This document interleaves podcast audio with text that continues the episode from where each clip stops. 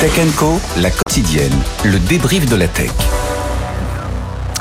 Et bien sûr, vous le savez, le débrief de la tech chaque soir pour euh, être au courant de toute l'actualité tech. On essaie de décortiquer euh, les dernières news avec nos experts qui sont là.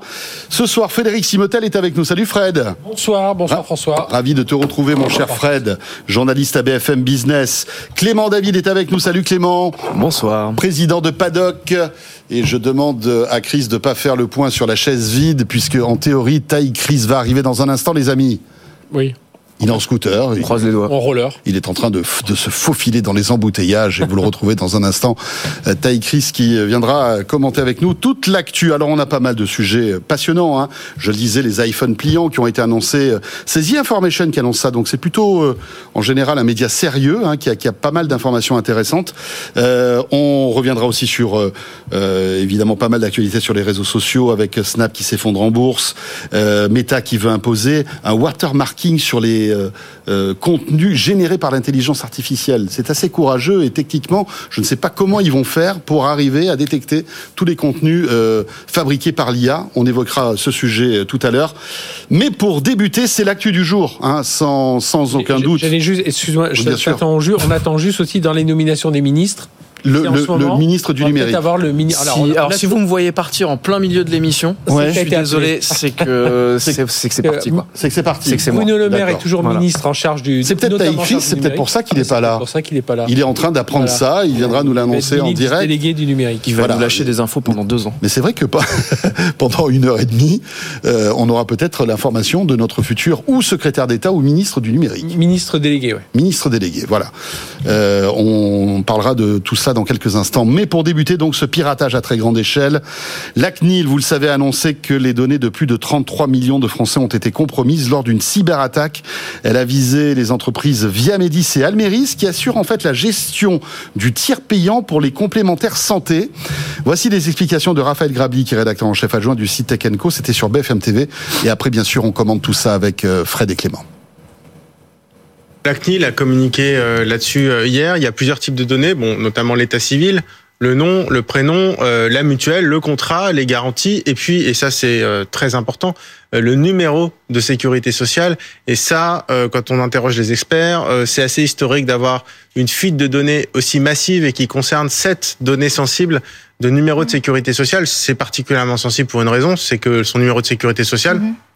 En principe, on le garde toute sa vie.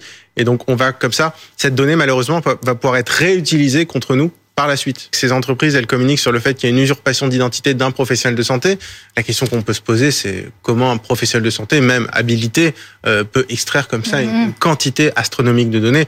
Donc c'est vrai qu'il y a des soupçons quand même de failles de sécurité, mais ça c'est tout l'enjeu de l'enquête et la CNIL va être extrêmement euh, va, va, surveiller ça de, de, très près pour savoir s'il y a pu y avoir des manquements à la sécurité qui ont permis euh, cette fuite de données, sachant que le risque in fine, euh, c'est c'est que ces données, son numéro de sécurité sociale, soient utilisées par la suite dans des messages notamment d'arnaque, avec ces fameux liens sur lesquels on clique, par exemple des faux messages aux couleurs de l'assurance maladie. Si ces messages euh, font apparaître son numéro de sécurité euh, sociale, ils vont être beaucoup plus crédibles et malheureusement, euh, beaucoup plus de victimes vont cliquer sur des sites mmh. hein, qui et le mail par exemple va vous proposer un remboursement de l'assurance maladie. Vous allez cliquer, vous allez mettre vos coordonnées bancaires et c'est là on va vous soutirer vos coordonnées bancaires. C'est là où ça va être réellement problématique. Donc, il faut vraiment faire attention d'être sur le vrai espace client et d'être sur le site authentique. Bon alors voilà, euh, donc euh, notre numéro de sécurité sociale est forcément dans la nature, hein, euh, associé oui. à nos noms, prénoms, quelques données euh, personnelles. C'est alors c'est ennuyeux, voilà, c'est, mais est-ce que c'est grave? Non, c'est, c'est ennuyeux, c'est, c'est, euh, c'est grave non, mais en kikinant. Voilà, pour parodier un film, euh, les, les, les, connaisseurs suivants, c'était les mes meilleurs amis avec Jean-Pierre Daroussin qui disait ça. De, 2022, c'est ça le film? Oh non, il date de. en 2022, c'était donc, ça sortit en DVD. Non, mais en kikinant. Gra, euh, DVD. En, en kikinant, oui, parce qu'évidemment, il y a tout un tas de données qui, sont, qui ont été piratées. Et c'est si les pirates réussissent à faire le lien avec d'autres fichiers qui auraient pu être piratés, avec l'email. C'est-à-dire qu'ils peuvent croiser les données. C'est à partir du moment où on va croiser. Là, pris comme ça, oui, c'est embêtant d'avoir son numéro de sécurité sociale dans l'usurpation d'identité et tout ça. Mais. Euh, mais admettons, voilà. je prends ton cas. Alors, c'est un cas, euh, voilà. Frédéric Simotel, il y a tes données santé, enfin, pas tes données santé, il y a ton numéro de sécurité sociale. On sait que ce numéro de sécurité sociale appartient à Frédéric Simotel. Il suffit qu'il croise avec d'autres données piratées d'un de, tes comptes mail pour qu'ils fassent le rapprochement. Avec mon adresse mail, avec mon numéro de téléphone, tout ça. Ils font le rapprochement. Mm. Et là, là, on, là, on peut commencer à, faire un phishing. On commence à avoir un bon, impressionnant. Un, bon, euh, une bonne identité numérique eh et on peut, on peut jouer sur l'usurpation. Maintenant, ça reste quand même, attention, hein, c'est 33 millions de comptes, ça reste quand même euh, assez, euh, assez ennuyeux. c'est grave. Oui, oui, non, mais c'est ennuyeux. Surtout que la façon dont c'est arrivé, c'est-à-dire c'est un professionnel de santé bah qui a été victime d'un hameçonnage et qui, par ce biais-là, ses codes ont été récupérés et par ces codes-là, ils ont réussi à accéder aux données. Moi, la première question que je me pose, c'est un, euh, je reviendrai après sur le, le rôle des utilisateurs, mais un, c'est comment on peut, euh, à partir d'un piratage d'un professionnel de santé, réussir à accéder à toutes ces datas. Là, il y a quand même un, truc où, euh, même si c'est des experts, pirates et tout ça, que quelqu'un n'ait pas pu dire. On sait que tout le monde est hameçonné aujourd'hui euh, et peut euh, parce que bêtement on va cliquer sur le lien et tout ça. Et c'est dire que malgré ça, il n'y a pas les couches de sécurité qu'on a accès avec autant de facilité à cette première partie des données. Hein. Après, y a, surtout que Viamedis et Ameris, bon, ils savent quand même l'importance et la sécurité des données qu'ils conservent. oui, mais c'est pas des dingue. C'est pas des données de santé non plus. Enfin, c'est en France, on a un truc, mais après, je, suis d'accord avec Fred. Un, c'est enquiquinant, c'est pas grave, et en vrai, il va falloir tous accepter qu'on vit dans un monde où bien sûr. notre numéro de sécu, notre adresse mail, notre numéro de téléphone euh, sera sur Internet. voilà, c'est comme ça, ça va arriver. du phishing sur les SMS. Bon, euh, premier truc. Deuxième Surtout que le numéro de sécu, comme le dit Raphaël, on, le garde toute notre vie. Tu vois, tu peux pas, tu peux pas changer de numéro de sécu parce qu'il a fuité sur Internet. Hein. Et c'est quasiment le cas maintenant du numéro de téléphone. Donc, mais c'est pas de données graves. C'est pas, tu sais, les gens ils vont voir carte vitale, ils vont se dire ça y est, tout le monde sait que je suis diabétique, que machin, etc. C'est pas des données de santé. Et en France, quand on héberge des données de santé, en particulier euh, pour ces institutions-là, il y a des règles spécifiques de sécurité. Ce qui veut pas hmm. dire qu'elles peuvent pas être hackées, mais et c'est notamment pour ça que c'est pas ça qui est sorti. C'est parce que justement les, les, les règles, les données de santé sont pas protégées de la même manière. Mais en fait, ce que dit Fred, c'est exactement ça. C'est une histoire de couches. C'est-à-dire que c'est un piratage assez basique. On ne sait pas exactement comment ils s'y sont pris, mais ce que ça veut dire, c'est que tu fais du phishing. C'est ce qu'on appelle une surface d'attaque cachée. C'est-à-dire que c'est pas, t'attaques pas de l'extérieur avec un site internet, tu passes juste par une personne qui, sur une plateforme interne, a des accès et tu te greffes avec elle. Et le truc, c'est, euh, le phishing, c'est assez basique. Tu fais par exemple ce qu'on appelle de la double authentification. Le phishing a jamais lieu. Donc c'est, tu sais, tu te connectes avec euh, ton mot de passe et on te dit, ah, par exemple dans les sites de crypto, ça se fait beaucoup, etc., euh, ou dans les CRM des entreprises, euh, veuillez confirmer euh, via votre numéro de téléphone. Bon, bah déjà, si tu fais ça, il n'y a pas de problème. Ensuite, ça veut dire qu'il n'y a pas de contrôle d'intrusion, en effet, et ça veut dire qu'il n'y a pas de contrôle d'accès non plus, parce que euh, tu peux siphonner toute la base de données une fois que tu es rentré sur le site. et c'est dire que un collaborateur malveillant, un collaborateur euh, qui, qui s'est fait virer, qui s'est... Euh, il y a un problème de gestion des droits. et, qui hmm. peut, et qui visiblement peut avoir accès à ces datas. Quoi. Donc en fait, c'est une succession de défaillances, ou au moins de niveaux de cybersécurité, enfin de protection assez faibles, qui permettent d'arriver à ça. C'est pas mm. un problème. Ça veut juste dire que même sur des institutions comme ça, euh, et encore une fois, tu le disais, on va en reparler, tu passes par l'utilisateur, comme d'habitude, parce que c'est toujours une erreur humaine à la base. Euh, en fait, même sur des institutions comme ça, tu te rends compte que tu peux avoir des couches de protection assez faibles qui arrivent à ce résultat-là. Et alors là, ce qui va être important maintenant, c'est toute la partie communication. Parce que c'est là, parce, qu'évidemment, tout le monde craint, on entend tout ça, on, a, on en a fait évidemment, le, on a traité l'info sur BFM TV, et tout le monde se dit, flûte euh, mes données, et, je vais avoir du phishing. Et c'est là maintenant où ça va être, où, ça va être important, c'est la façon dont, euh, via Medis, Admiris, les complémentaires, tout ça, vont communiquer et dire aux gens attention, soyez hyper vigilants. Euh, si vous ne savez pas, vous ne touchez pas. Voilà, euh, quand on ne sait pas, on touche pas et on laisse filer. On rappelle s'il faut au téléphone euh, l'institut de sécurité sociale ou sa complémentaire santé si on a des doutes. Et c'est là où la communication doit être vraiment importante. Et je trouve que là déjà, on enfin, on n'a pas eu beaucoup de communication autour de ça. Mmh. C'est ça qui. Et, après, je reviendrai sur l'utilisateur grand, mmh. enfin grand public ou le. Et Taïg derrière. Et Taïg Chris est arrivé. Salut ah, Taïg. un peu en retard, désolé. Mais non, c'est pas grave, on l'a pas vu. Personne ne l'a vu. Je l'ai peut-être dit, mais c'est tout, en fait. Non, mais en tout cas, c'est clair, ces sujets, c'est extrêmement flippant parce que, en fait, le, problème est toujours humain et surtout, il y a beaucoup de, de, de, sites, même de banques ou quoi que ce soit. Je trouve qu'ils ont des systèmes de sécurité qui sont pas optimales. Je vois, par exemple, tu parlais justement la validation par SMS sur, sur Air France. J'ai fait hier, j'ai pris un billet sur Air France. Ça, c'est super parce que au téléphone, ils te disent avant de passer plus loin, ils disent on vient de vous envoyer un SMS. Donnez-nous le SMS avant d'aller plus loin. Alors qu'il y a plein de sites qui te demandent uniquement ta date de naissance, le pays où tu es né, etc. Et ces informations, en réalité, quelqu'un qui sait un peu bien faire du phishing, on les trouve facilement. On les trouve facilement. Donc tu vois qu'il y a beaucoup, beaucoup de sites qui doivent se mettre à la page parce que le, le, les, techniques ont évolué. Mhm. Et juste d'avoir la date de naissance, euh, le nom de ta, de, de, de, de, ta copine ou de, tes parents ou quoi que ce soit, ça suffit plus. Après, c'est mhm. là où il faut voir parce qu'on dit toujours, est-ce qu'il faut protéger toutes les datas de la même façon? Et c'est peut-être là où, euh, via Médis Almeris, euh, c'est souvent on a bah, des données très sensibles, savoir que je suis diabétique, que je, suis atteint de tel type de maladie, enfin mes vraies données de santé, là c'est du sensible, là ils n'y ont pas, ils pas eu accès, donc c'est déjà hmm. euh, ça. Les données bancaires, on voit que c'est ultra sensible, alors ça doit être hébergé sur un autre site, je pense, hmm. mais ils n'y ont pas eu accès. Donc ça veut quand même dire qu'il y a visiblement une couche, enfin plusieurs, plusieurs couches, et peut-être qu'il n'y avait pas un investissement suffisant pour cette partie-là. Mais je voudrais revenir aussi sur autre chose. Moi j'en ai un peu marre de, des gens qui cliquent sur les, les mails aussi non mais aussi bien fait soit-il. Euh, là, il serait un peu temps de. Il y a des, il y a une entreprise, euh, il y a une des entreprises que je connais qui est dans l'industrie. Ils ont quatre phases. La personne salarié d'entreprise, il clique une fois, il a un petit rappel à l'ordre, mhm. attention, fais, attention, ne le fais pas. Il clique une deuxième fois, là il a une formation obligatoire de quelques heures ou vraiment.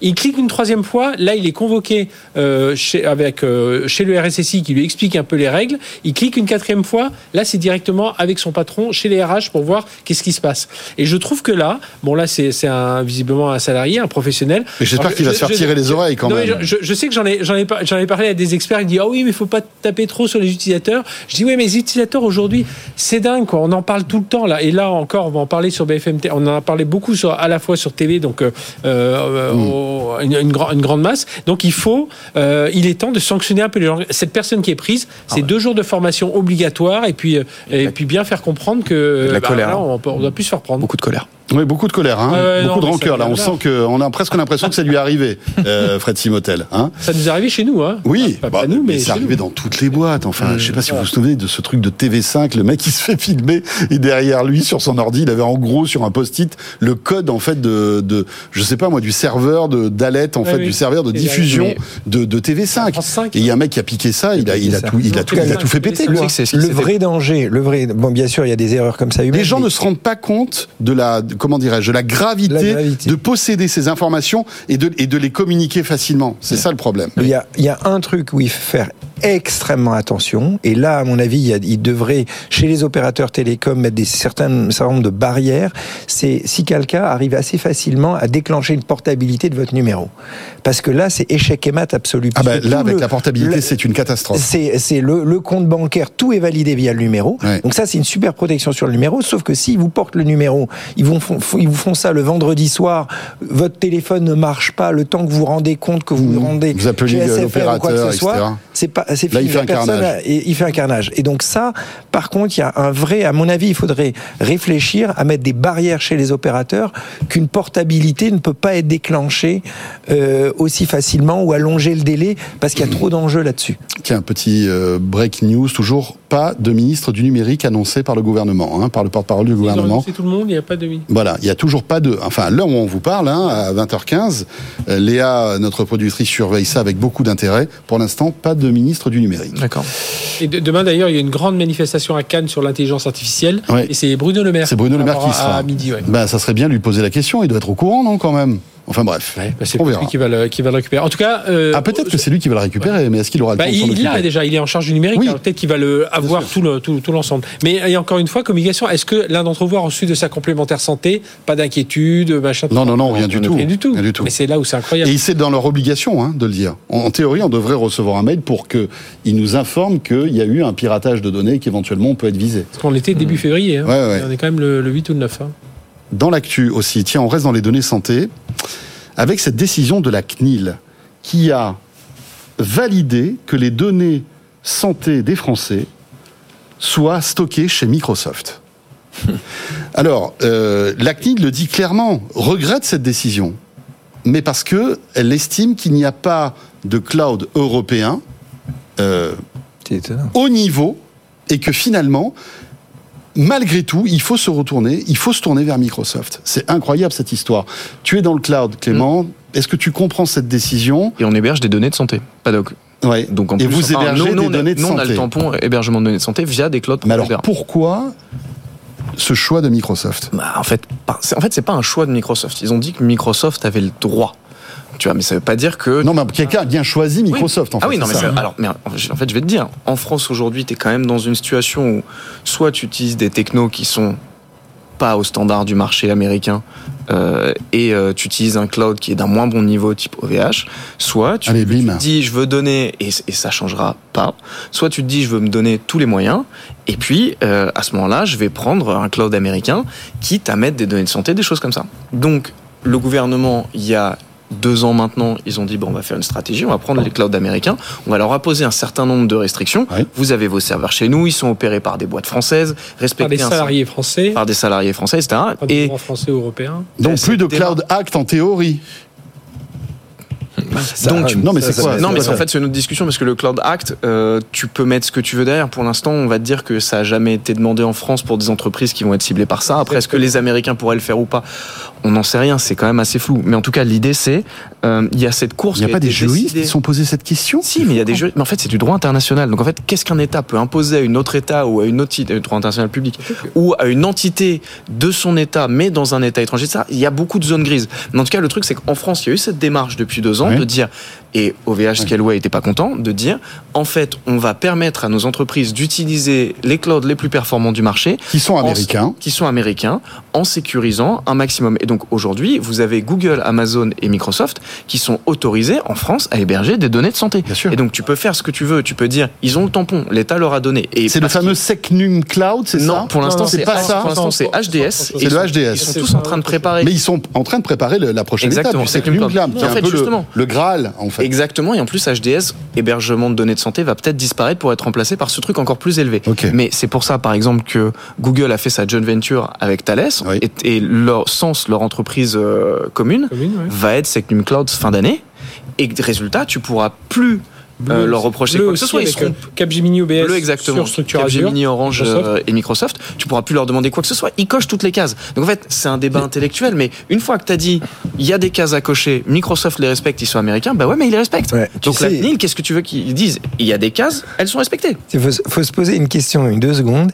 Est-ce que si ça avait été l'inverse, d'après vous, les Américains auraient accepté ce genre de choses? Ah mais moi, je suis sûr que oui.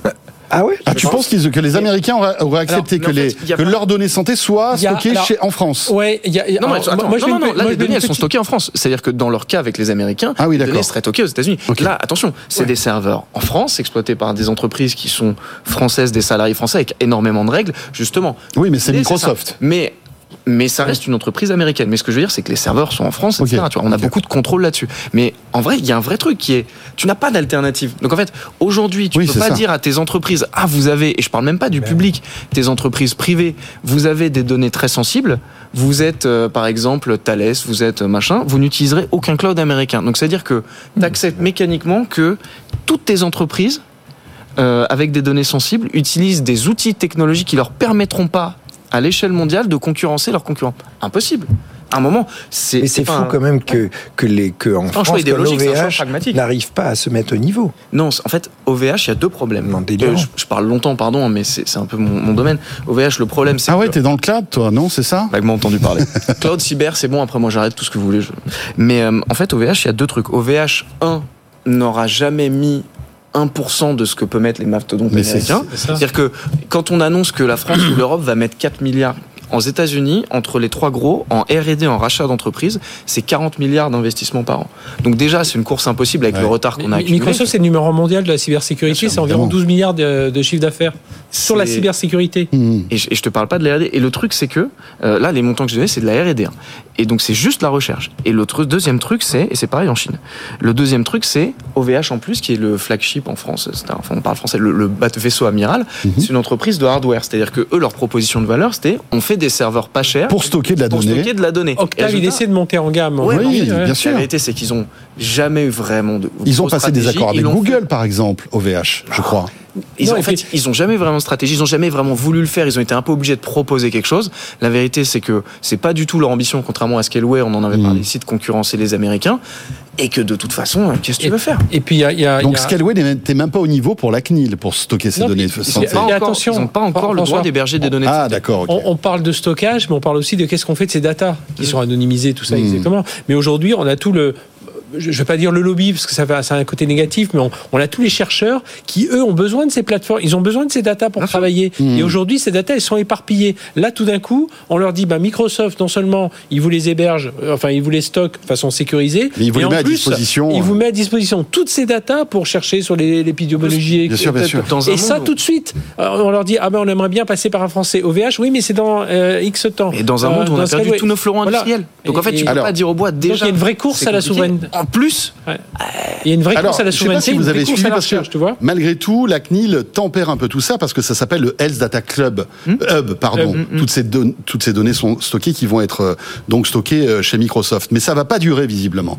Il y a, il se donne 24 mois pour essayer de trouver une solution alternative qui soit 100% européenne, puisque en fait dans deux ans, euh, il faudra que ce Health Data Club soit compatible avec la dernière version 3.2 du label Secnum Cloud. Et visiblement aucun hyperscaler américain pourrait l'avoir. Bah ça dépend parce que regarde, D'après ce que j'ai compris, Sens Laura, Sens Laura, enfin, c'est une voilà, française. Ça, ils, en fait, ils migreront vers Sense. Et tu peux bien imaginer que euh, Capgemini et Orange Business, qui ont créé leur société bleue hmm sur une architecture Amazon, ils l'auront aussi. Mais ils auront et, donc même le, 3, AWS, le Secnum Cloud oui, 3.2. Et même AWS qui est en train de sortir finalement, ça, on imagine AWS mmh. s'associer Non, AWS, ils sont même AWS. Bon, Avec mais Atos, je pense qu'ils qu'ils l'auront. Ce qui est sûr, c'est on n'imagine pas la France aujourd'hui, ce qui se joue en France sur euh, la souveraineté des données et le fait qu'on soit obligé d'utiliser des cloud providers. Et si les Américains investissent énormément ici en France, il y a une raison. Mais bien sûr. Qui est avec parce que Sens, c'est des milliards et des milliards. Mais bien sûr. Pourquoi? Parce qu'en fait, ça se réplique après dans le monde entier. Et la France mmh. est vraiment un fleuron mmh. parce qu'on est casse-pied.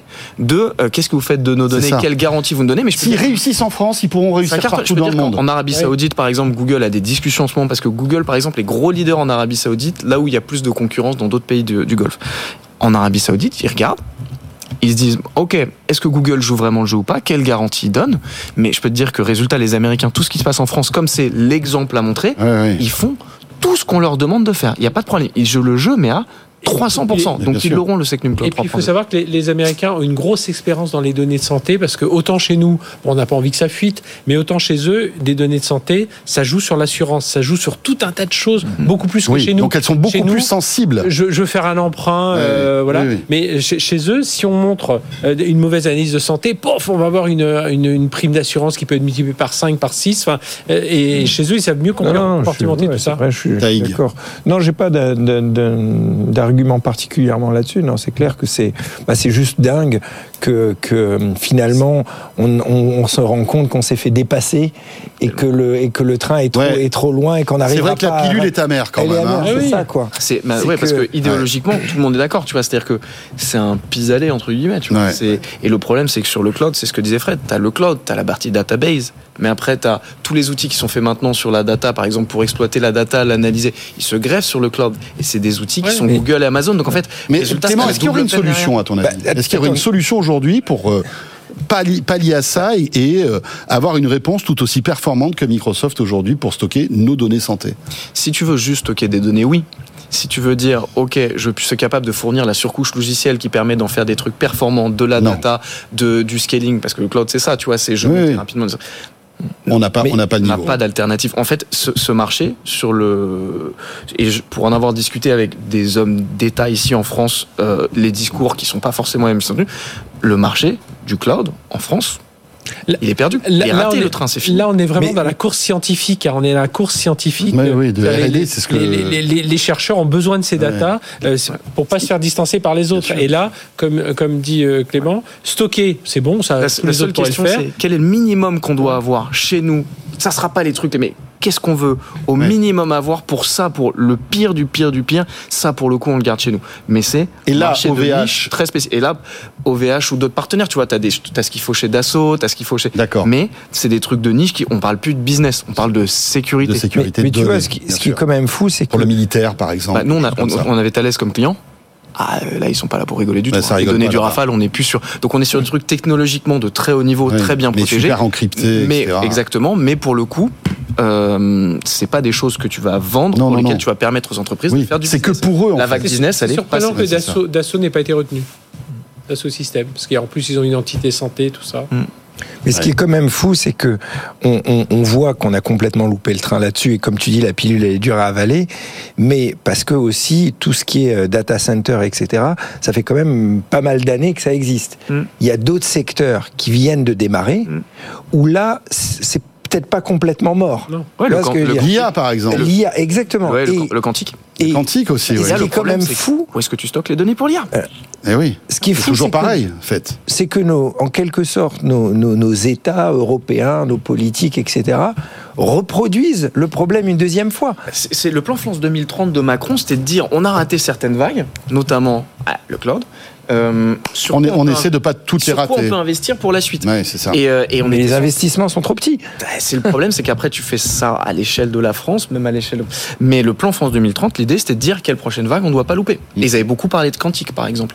Donc ils essayent. Mais après, En réalité, il faudrait que tous les pays européens, par exemple, mettent euh, des, des- une, une- une vision Oui, un- commune, un des pot budgets, commun. un pot commun, par exemple, pour mettre des Mais milliards dans l'IA Ben, c'est ce qu'on sur avait, une boîte. Quoi, c'était quoi le projet européen de cloud, Gaïa. là, là, Voilà, Ah non, mais Gaïa, c'était un lobby, hein, c'était pas un Ouais, oui, c'était plus un cahier des charges Ouais, où voilà, les gens devaient ça. répondre. Quand t'as t'as vu- Ouais. t'avais Bosch, euh. Dassault, je sais pas qui, t'avais dit. Oui, mais enfin voilà. Bon, allez, on fait une petite pause.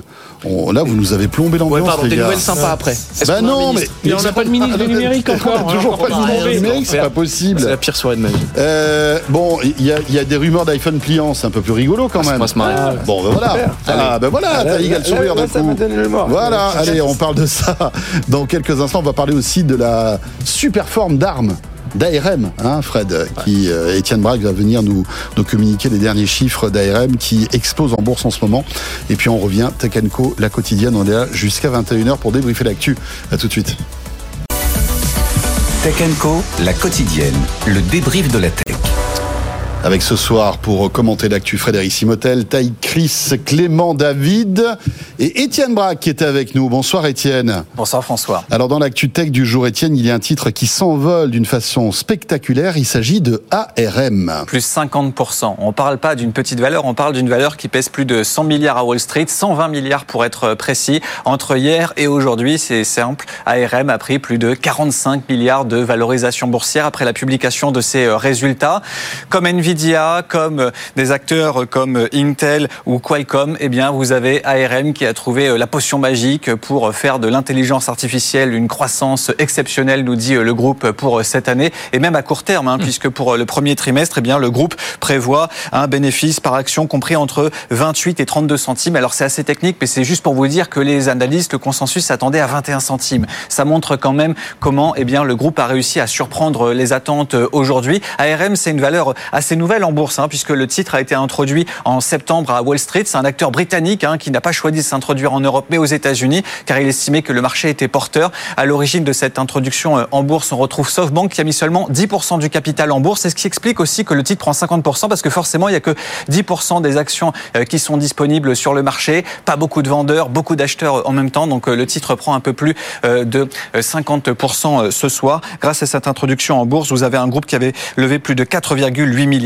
Et aujourd'hui, c'est le jackpot hein, pour SoftBank, puisque le groupe avait racheté euh, euh, ARM pour 32 milliards de dollars. Et donc, le groupe vaut aujourd'hui plus de 120 milliards de dollars. Et apparemment, ce n'est que le début, d'après beaucoup d'analystes à Wall Street. Merci beaucoup. C'était Étienne Braque. Un petit commentaire sur cette euh, valorisation qui explose. Bah, 45, Étienne, Étienne Braque vient de le dire, 45 milliards de dollars de, de gains en valorisation. Euh, tiens, en 2020, Nvidia propose de racheter Ouais. euh, ARM pour 40 milliards de dollars. Refus des autorités, enfin refus. Il y a eu, ça a mis, Oui, ça a deux mis ans, très longtemps. euh, avant que Nvidia décide de, de jeter l'éponge, parce qu'il y avait refus des autorités britanniques, européennes. Enfin, voilà, qui. On imagine si ARM avait et Nvidia avaient fusionné à l'époque, ça aurait été quand même un, un gros coup de semonce sur le marché. Et aujourd'hui, voilà, euh, Nvidia. Mais c'est étonnant parce que, alors, on sait qu'ARM est une boîte qui est très performante et. Il faut bien rappeler, c'est Très oui. hein, ils n'ont pas d'usine, hein, c'est vraiment des Oui, concepteurs. c'est de- c'est des designers de des puces, designers de en, puces. en quelque sorte. Hein. Euh, mais euh, ils sont pas aussi bons que Nvidia, notamment sur le sur l'intelligence artificielle. Non, mais c'est les perspectives. Quand C'est les même- perspectives. Même, leurs bénéfices sont plutôt moyens euh, là sur l'année euh, 2023. Euh, ils ont même baissé leurs bénéfices, mais voilà, ils ont de telles perspectives. Et puis voilà, tout le monde voit cette superpuissance Nvidia en train de grimper et euh, tout le monde se dit on va pas faire enfin faire confiance. On peut faire confiance à, Nvidia bien entendu, mais on va peut-être pas passer par euh, mettre tous nos œufs de processeurs dans le même panier. Et bah, les autres, il y en a pas tant que ça. Hein. Il y a des Intel, il y a des ARM, AMD. On va voir ce qu'ils peuvent faire, mais bon, ça paraît un peu plus compromis. Il y a des Qualcomm, il y a du Samsung aussi, il faut pas l'oublier. donc voilà, donc ça, ça c'est comme ça on se dit bah, peut-être que ah, le, ARM, euh, euh, le ARM Intel pourrait peut-être être, euh, voilà un concurrent sérieux de, Nvidia. Clément sur ce sur ce sujet. C'est J'entendais Étienne qui disait ils ont trouvé la potion magique. Ils n'ont rien trouvé du tout. enfin, ils font des puces, c'est très bien. La potion magique leur est tombée dessus. C'est-à-dire que c'est le principe d'une bulle. En ce moment. Après des puces designées par ARM, il y en a partout dans tous les dans tous les appareils. Ils sont super. Ils sont très bons. Voilà. ce que je veux dire, c'est dans votre smartphone d'une bulle sur un marché. Quand parce que là, en, gros, la tech s'est effondrée il se trouve qu'il y a au milieu de la tech, il y a un marasme en ce moment. Il y a, euh, il y a une oasis, c'est l'IA qui s'appelle euh, l'IA, tu vois. Et donc il y a euh, tout ce qu'on a vu avec ChatGPT, c'est bah, on est sur la suite de ça, à savoir euh, tout le monde se dit ça va devenir de l'or. Mm-hmm. Il y a une sorte de FOMO général, justifié ou pas justifié, peu importe. Donc tout ce qui touche de près ou de loin à l'IA, ça cartonne. Et donc en fait, ils annoncent des résultats qui sont forcément bons parce que tout le monde achète des puces en ce moment. Tout le monde se dit waouh, vu ce que fait Nvidia en effet, ce serait dommage de rater le train pour un de leurs concurrents. Allez, on est parti. Euh, efficace. Bon. Euh, donc, à ton avis, c'est rend flou quand même, hein, parce que SoftBank, ils ont fait pas mal d'opérations. Ouais, ouais, ouais. Sur là ils sont très très bien. Ouais, c'est clair. Là, c'est plutôt une bonne nouvelle pour eux. Donc, ils voulaient revendre. Hein. Ouais, ouais, c'est sûr, c'est sûr. Fred, euh, alors évidemment, on connaît maintenant la composition du nouveau gouvernement avec tous les ministres délégués oh, et euh, les secrétaires d'État, et visiblement, il n'y a pas de ministre du numérique. à l'heure où on vous parle, à 20h38. Oui, en ministre délégué, il n'y a pas de numérique. Aujourd'hui, il faut le rappeler, euh, Bruno Le Maire. Donc ce sera euh, peut-être un secrétaire d'État, c'est voilà, ça c'est peut-être un secrétaire Jean-Noël Barrot, c'est déjà un secrétaire d'État. Non, il était ministre. Il était ministre, il était ministre délégué du numérique. On déclasse la tech. Ouais. On déclasse la tech. on passe en éco. et puis, on était en business premium, là on passe en éco, les gars. Il y avait une petite nuance aussi très politique, c'est que Jean-Noël Barrot était du Modem. Et donc nommer euh, quelqu'un du modem ministre, même si c'est ministre délégué, il avait quand même ce titre de ministre avec l'étiquette modem. Donc ça, voilà, ça a atténué un donc peu. As ministre euh, d'État, ministre, ministre délégué, secrétaire d'État. Voilà, et, ministre. mais le, fait d'avoir un quelqu'un du modem ministre, voilà, ça, ça a permis d'avoir. Maintenant, bah. il y a une cassure politique un peu à Feuille Enfin, il doit dire mieux que nous sur le plateau de BFM TV. Attends, on peut et donc Jean-Noël Barrot, qui était notre ancien ministre du numérique, est maintenant sur l'Europe, chargé de l'Europe. Donc on aura sans doute un secrétaire d'État au numérique. Ah, dans son portefeuille À mon avis. Maintenant, on est parti Mais qui n'est pas nommé ce soir? Et qui n'est pas nommé ce soir, non. Non, il n'y a pas les secrétaires d'État là dans ce que je vois. Euh, il n'y a que les ministres. Euh, Après, la tech n'est pas un enjeu euh, majeur en ce moment. Donc... Non, ça sert à rien. Bah, on évoquait le cloud. On a perdu. On a dit qu'on avait perdu. C'est bon. Bah, Gabriel Attal, dans son ministre, alors je sais, on a déjà parlé avec François tout à l'heure, mais dans son discours d'ouverture 1h20 hein, quand même. Hmm. alors certes, beaucoup insisté sur l'agriculture parce qu'on était en plein dans la crise avec les, les agriculteurs. on n'a pas cité une seule fois le mot numérique, une seule fois le mot intelligence artificielle. Génial. On aurait pu le dire au moins dans un petit paragraphe. Après, c'est un discours de politique générale. on peut se dire que tu t'adresses, tu t'adresses vraiment à, tous les Français. C'est pas un sujet facile, mais, as une on va dire. qui se confirme quand même. Oui, oui, mais as, quand tu as Xi Jinping qui fait son discours de politique générale, bah euh, dans, les, dans les 15 premières secondes, il a déjà prononcé numérique, intelligence artificielle et euh, nation du futur. C'est vrai que c'est étrange. Nous, on est en train de. Voilà. Pardon. Bon. C'est très étrange. Taïg, triste ou pas? Enfin, Écoute, déçu. Triste, il faut pas exagérer, mais déçu. Bah, un, peu, c'est-à-dire que je, je, je trouve qu'il y a vraiment des, des, euh, des, des, changements à faire. D'une façon générale, je suis un peu frustré qu'on n'arrive pas à créer plus de géants, que qu'on n'arrive pas vraiment à combattre, euh, combattre au même niveau les, des pays bah, comme les États-Unis ou la Chine.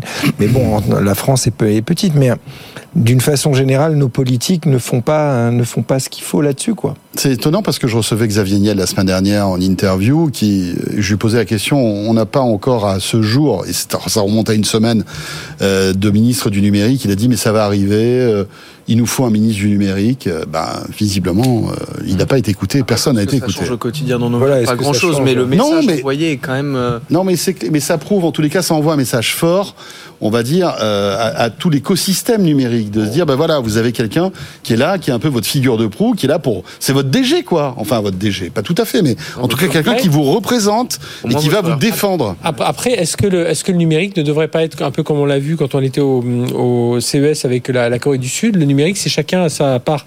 Le ministre de l'Agriculture, il a l'agritech, le ministre de l'Espace, il a l'Espace Mais ça nécessite un écosystème Et- tech qui est autrement plus et, mature que celui et le ministre du numérique, lui, il a vraiment en charge euh, la, la partie euh, euh, réglementation. Alors bon, c'est vrai que Mais on- quand même, nous, on est on pas sait que le ça. gouvernement veut faire des économies. Hein. Il, y a, il faut qu'il- effectivement, il y a peut-être moins de ministres et moins de secrétaires d'État qu'avant, parce qu'il faut Je faire crois pas qu'il est secrétaire d'État pour l'instant. Non, non, il y en aura peut-être un, mais Mais je pense il sera peut-être dans le scope de Jean-Noël Barrot, euh, tu vois. Mais, Bon, mais bon, voilà. Non, Ok. C'est de l'image, mais voilà l'image. Bon, je vous sors mon iPhone pliant ou pas? Ouais, parce que tu avais promis des bonnes nouvelles et tu Mais repètes non, mais, là, mais, mais nous non, mais c'est vous. Je suis désolé. euh, attendez, on j'étais persuadé que le retard de Taïris était était. euh, était lié parce que était c'était notre futur ministre du numérique. Mais je l'ai, mais attendez, bougez pas. On a fait, on, tu sais qu'on a fait ce joke, on s'est dit, il arrive en retard parce que ça va être le futur ministre du numérique. J'ai plein d'appels en absence, hein, c'est sûr. C'est peut-être. On a fait ce joke. On est à ce niveau de franglais maintenant de. Oui, c'est ça. Ah bah oui, Oh, c'est terrible. Cette plaisanterie, On n'est pas cette, très souvent sur cette boutade, Cette vanne Oui, Ouais. je sens- cette boutade. Allez. Voilà. Allez. Enfin, euh, alors, justement, cette petite information euh, fun, hein. qui a filtré euh, ces dernières heures, The Information, qui en général est très informé, comme son nom l'indique, et ne raconte pas de beaucoup de bêtises, euh, a annoncé qu'Apple travaillerait, plancherait sur de nouveaux produits pliants. Il y aurait un ou plusieurs iPhones et surtout un iPad pliant. Euh, et c'est vrai que finalement, on en a parlé une fois. euh, On, on se disait, enfin moi j'y crois. hein, je pense que Apple va pas va pas pouvoir modèle, y ouais. échapper parce qu'on voit que Samsung commence à accélérer. On voit que même certains acteurs chinois s'y mettent au pliant. Hein. Honor vient de sortir un appareil incroyable d'une finesse. En fait, on a l'impression d'ouvrir un portefeuille Hmm. et c'est un téléphone qui s'ouvre avec un immense écran, quoi. Donc, je vois pas pourquoi Apple ne passerait pas à ce form factor. Euh, franchement, moi, j'attendrai ça avec beaucoup d'intérêt.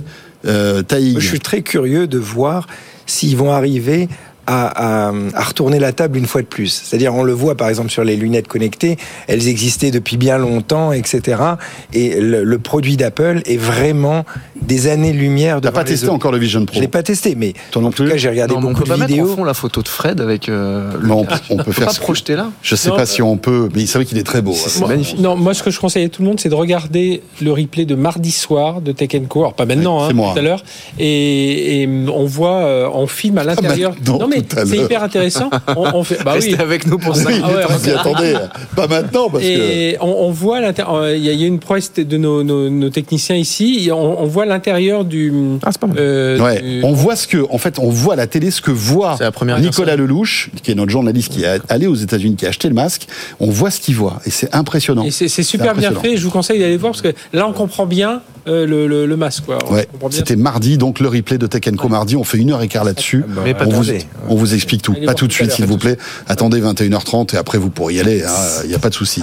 Donc cet iPhone pliant, euh, Apple en, en plus là défriche pas le terrain. hein. Ils attendent que Samsung euh, euh, avance et puis Hmm. ils sentent là que la technologie. Alors ça serait pas pour tout de suite, ça serait pour 2026. Ah ouais. hein, ouais.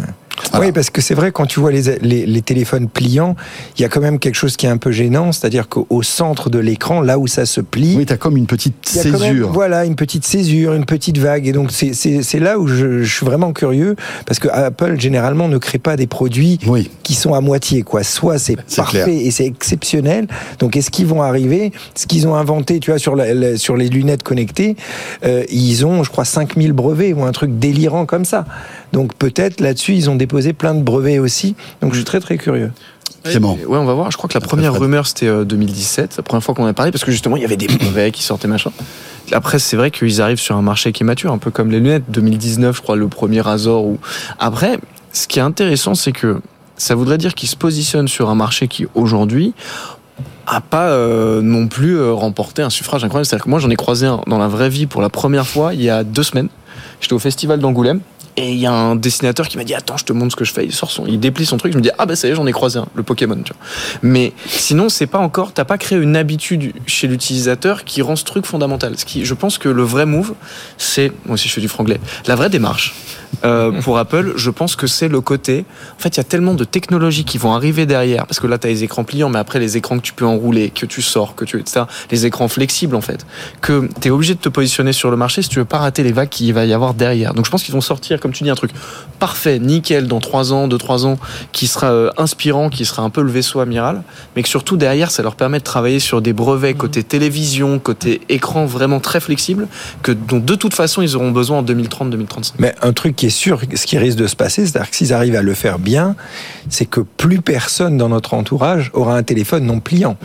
C'est ça qui va, risque de se passer. Sauf s'ils quoi. le vendent à 5000 dollars. Je crois que c'est- Je pense même. Je Lucas- pense même. Lu- Lucas Perrodin, hein, qui est l'un de nos. Oui. Il, a- il en a un, il, dit qu'il est fan. Alors lui, bon, il a un regard un peu différent sur la techno parce qu'il est, il est né dedans. Oui, c'est un vrai geek. il est très, un très vrai geek, et tout ça. Mais il nous dit quand même qu'à l'usage, euh, il trouve ça hyper agréable.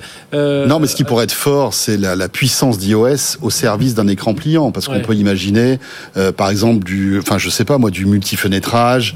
Euh, tu vois, d'un côté, tu as ton FaceTime, de l'autre côté, tu peux malgré tout lancer d'autres ouais. applications, euh, jouer et, euh, je sais pas moi, Oui, mais écouter de la Quelle musique. synergie avec je les lunettes connectées Ouais, suis peut-être d'accord. aussi, peut-être. Je suis d'accord avec toi, mais quand tu testes en fait ce genre de produit, celui qui est pliant, qui se déplie comme un iPad, en fait, c'est pas pratique parce qu'une fois qu'il est plié, tu as un téléphone énorme dans la poche. Ouais, mais justement. Ultra épais. Mais ils travaillent en fait tout, tous les. S'ils arrivent à le faire très très fin, de ça c'est ça, c'est autre chose. C'est ce que je te disais en fait. Par Honor. contre, celui qui se, plie, qui se plie sur lui-même comme un oui, demi-téléphone, c'est ça. ça, Comme le Z Flip en fait de Samsung Voilà. qui se qui se plie à, à la verticale. exactement. Comme ça, un poudrier. exactement. Tu te retrouves avec quelque chose qui est plus acceptable. Mais, mais je pense qu'on comprend. parce Mais un iPad, excuse-moi Fred, parce que dans, dans ces projets, il y aura aussi l'idée d'un iPad pliant. Et, et- et là, on rejoindrait un petit peu toute cette nouvelle gamme de produits, vous savez, des PC pliants avec des écrans euh, qui, euh, qui, qui permettent euh, d'avoir un- d'un coup un, un écran de 17 pouces. euh, voilà, vous pouvez vous regarder un film sur un petit PC portable, etc. Donc il y a, il y a ça aussi. Je trouve que c'est assez intéressant. Et Apple prendrait peut-être moins de risques en sortant un iPad pliant qui renouvellerait, re- renouvellerait un peu une gamme qui commence un peu à tout sauter, quoi. Parce que Ouais, l'iPad, le- ça commence vraiment à être pas une, une gamme très très importante chez Apple, et ça pourrait rebooster un petit peu les ventes et, et refaire rêver, quoi. Je sais pas parce que l'i- l'iPad, a- enfin, en, en produit, euh, en produit d'a- d'Apple, ce serait très chouette. Mais l'iPad a quand même commencé à mourir parce qu'il a jamais trop trouvé sa place, en tout cas ces dernières années, entre des téléphones très performants et puis des ordinateurs qu'il n'arrivait pas à remplacer complètement. C'est-à-dire que je, je connais personne qui soit dit, et moi j'en avais un, qui se soit dit, ah j'ai plus besoin d'ordi, j'ai mon iPad. Donc en fait, euh, je sais pas si c'est le marché le plus, euh, le plus facile pour recréer une habitude chez l'utilisateur. À voir. Oui, mais ça, ça permet de, tester. Et puis encore une fois, moi je pense comme François. Et puis et, et je pense que le, en plus attendre 2026, c'est euh, ce sera pas trop tard pour Apple parce que si le alors soit le marché a déjà démarré bon mais il y a les fans d'Apple de toute façon, C'est jamais trop tard pour dans, Apple. dans cet univers Ils savent et disrupter puis un marché. deux c'est là où ils vont pouvoir aller vraiment vers ces technologies de, euh, très fines de, de pas de cassure enfin Mm. sortir le produit ultime quoi Mais, mais ce qui est sûr, c'est que ça sera pas comme euh, Samsung. Ils vont essayer de faire. ils- S'ils en lancent un, il va être différent. Il va être très très euh, euh, déroulé sûrement déroulé. Ah, Peut-être. Ça serait bien. hein. Super. Marina Ferrari, secrétaire secrétaire d'État d'État au numérique. Donc secrétaire d'État. Voilà. Ah, Ok. Elle vient d'être Tu connais nommée. Tu connais son background un peu Son- Euh, son non, euh, député MoDem, voilà, qui succède à Jean-Noël Barrot. Euh, elle n'est pas ministre déléguée, hein. donc secrétaire d'État. c'est Donc Modem- c'est ce qu'on disait, hein, on rétrograde un peu dans la dans, hiérarchie. dans les, les trois classes des avions. Hein. J'ai l'impression d'être alpine. Toutes les semaines, toutes les semaines c'est de pire en pire. Elle s'appelle Marina Ferrari en plus. Ah bon T'as vu Excellent. Pas mal quand même. Ah. Euh, en plus, elle a travaillé au modem. Le modem, euh, on sait ce que c'est dans la tech. Hein, c'est un truc qui sert. Donc, Super, c'est euh, le futur. C'est parfait. Faites deux blagues là, euh, excellentes quand même. Fred, on ne sait pas trop, enfin on la connaît pas beaucoup, mais on, on, on a hâte vé- vé- véritablement de la découvrir. Et euh, évidemment, l'invitation est lancée. Hein. Euh, Elle a été, elle a été euh, responsable. Dans, elle a fait une, elle a, elle a fait quelques un début de carrière dans les dans l'armée de terre, Oui. euh, voilà. Et elle est, re- elle était responsable administrative avant d'être députée, responsable administrative et des ressources humaines dans une entreprise française spécialisée en création d'applications mobiles. Ah, d'accord. Donc elle est, elle, bah, très bien. Moi, je pensais pas. je- pardon? T'as le nom de l'entreprise ou pas? Euh, non. Le, On va chercher sur LinkedIn. Il faudra chercher. Et moi, je pensais que ça aurait été Paul Midi. Tu vois. J'aimais bien. Enfin, je trouvais que c'était un. Ouais, mais on peut, tu peux pas avoir quelqu'un que t'aimes bien euh, en tant que Non, mais non. numérique, mais euh, mon Fred. conseiller, mais enfin, elle va être certainement très bien. hein. Bon, ben très bien. Ben, écoute, on souhaite la bienvenue à Marina Ferrari qui va avoir du travail. Et puis une femme, une femme au numérique, ça fait plaisir. Voilà, ça c'est une bonne nouvelle. On va mieux quand même, hein, parce qu'avec vos histoires de cloud, là, vous avez plombé l'ambiance alors que le week-end arrive. Ben voilà, on a une secrétaire d'État au numérique. Elle s'appelle, rappelons-le, Marina Ferrari. Euh, il nous reste quelques minutes. Euh, Est-ce que vous avez suivi cette euh, info très intéressante de la part de Meta, qui a décidé d'imposer en fait euh, un watermark? Donc le watermarking, c'est le fait de- de- d'intégrer dans des photos ou des vidéos des messages qu'on ne peut pas effacer, qui sont ou invisibles ou pas d'ailleurs, euh, dans les contenus euh, générés par l'intelligence artificielle. C'est-à-dire, concrètement, vous voyez sur euh, Insta, euh, euh, Facebook ou je ne sais où euh, des, des contenus générés par l'IA, eh bien vous le saurez parce que Meta l'aura détecté et vous en informera. C'est ça, hein, l'info. Clément. Ouais, ouais, ouais, mais c'est. Google avait fait une annonce un peu similaire à Google Next à San Francisco en août, où ils avaient dit tout ce que vous avez généré. Alors, ils avaient dit via nos outils à nous. Mhm. C'est une première étape. Euh, il y aura une watermark. Donc, euh, c'est, ça veut dire que les géants du numérique se préoccupent de ce sujet, ou du moins qu'ils considèrent que pour l'adoption, pour gagner la confiance des utilisateurs, il va falloir en passer par là. C'est euh, un des combats de la décennie qui vient, c'est qu'est-ce qui est vrai ou pas. Ouais. Euh, on en avait parlé, tu vois, tu as des vidéos Mhm. YouTube entières de, euh, pas YouTube, euh, Instagram entières de, euh, comment il s'appelle, euh, Emmanuel Macron, Marine Le Pen, Éric Zemmour qui jouent à Fortnite en faisant des blagues, etc. Les mecs t'en sortent une par jour, c'est hyper drôle. C'est avec leur voix, leur visage, c'est extrêmement bien fait. T'as toutes les histoires de harcèlement avec des films pornographiques où tu reprends des personnalités du web, etc. Enfin, le combat de la décennie, c'est qu'est-ce qui est vrai ou qui ne Ouais, l'est pas qui soit aussi vite dans la vague en train de s'en préoccuper.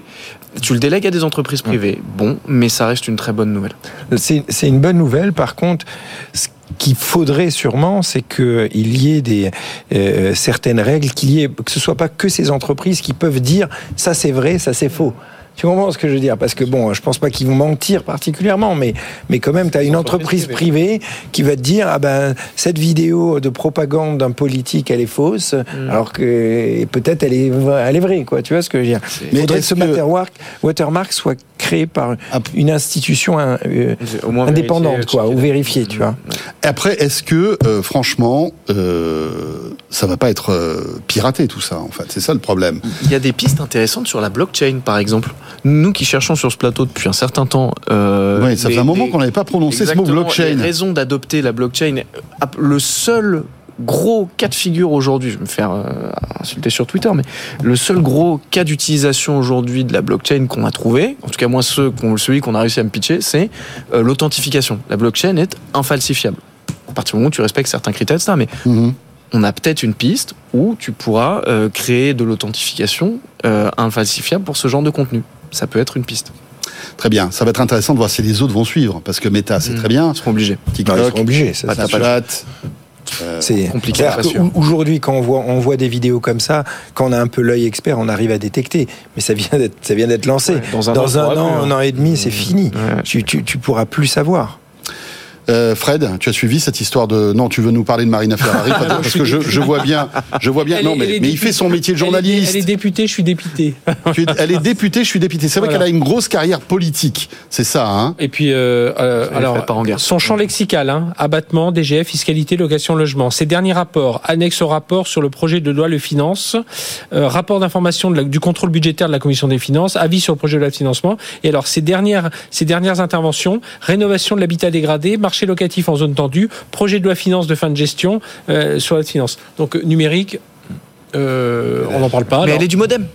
Mais elle est du modem, voilà. Donc là, je, là, je pense encore, on est encore euh, parti. Euh, euh, alors peut-être qu'elle va s'avérer brillante, mais euh, tu vois, à la limite, Jean, Jean Barron se posait la question un peu au début, puis finalement, il, Il avait quand même été, il avait quand même fait des dossiers sur les, les PME, euh, sur les collectivités. On se disait tiens, il va peut-être justement en liant le numérique aux PME, aux collectivités. Là, on a quelqu'un vraiment euh, nomination Après, politique. Jean-Noël Barrot, il a plutôt bien pris le pli. Il s'est vite intégré à Oui, l'écosystème. puis il, a- il avait travaillé sur les, il les avait fait des, dossiers sur les chance, PME, co- comment redynamiser les régions, les collectivités. Il a fait un dossier sur les PME, tout ça sur le pré- précédent gouvernement. plus de Et donc il arrivait, il mettait le numérique dessus, on s'est dit ça y est, il va faire bouger des choses.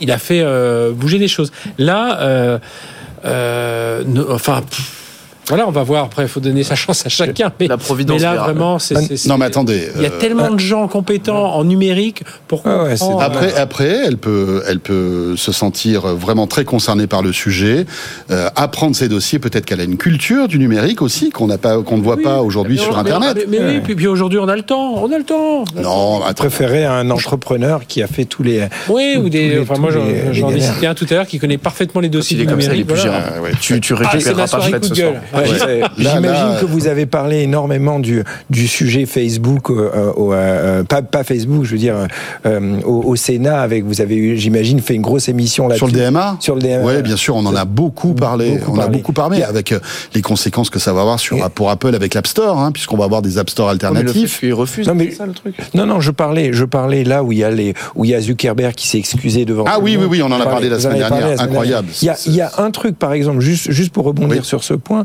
30 où j'ai- secondes. 30 secondes où j'étais vraiment triste qu'il y a il y a personne qui a soulevé le débat à tous ces réseaux sociaux à leur dire mais pourquoi vous ne mettez pas une vraie pièce d'identité de contrôle comme des, des comme des banques en ligne tu vois ce que je veux dire? Parce qu'ils se plaignaient qu'il y avait tellement de jeunes qui KYC. utilisaient des KYC vraiment vraiment stricts et c'est quand même hallucinant moi ça m'a halluciné euh, euh, que, que que personne leur a Ouais. imposé ça Eh bien voilà, ce sera le mot de la fin. En tous les cas, on a vécu pas mal d'informations hein, et on souhaite, euh, là, malgré tout, alors je- Fred est un peu énervé, mais on souhaite la bienvenue à, Mar- à Marina Ferrari, qui sera la bienvenue dans Tech Co, bien sûr, Ah oui, oui, pour bien euh, sûr. euh, nous présenter son, Plan. son plan envie de venir, maintenant. numérique. Pas du tout, non, non, non, franchement, franchement, euh, au-delà de ça, sans, sans plaisanter, hein, elle, elle est la bienvenue, on sera bien sûr. très honoré, très heureux de la recevoir. Euh, merci Fred. Merci. Rendez-vous la semaine prochaine. Voilà, j'aime pas quand il, quand il bouge comme ça son stylo, c'est pas bon signe. Il est énervé là. Euh, merci Taïg. merci Toujours un plaisir de te recevoir. Toujours. Merci à Clément, David.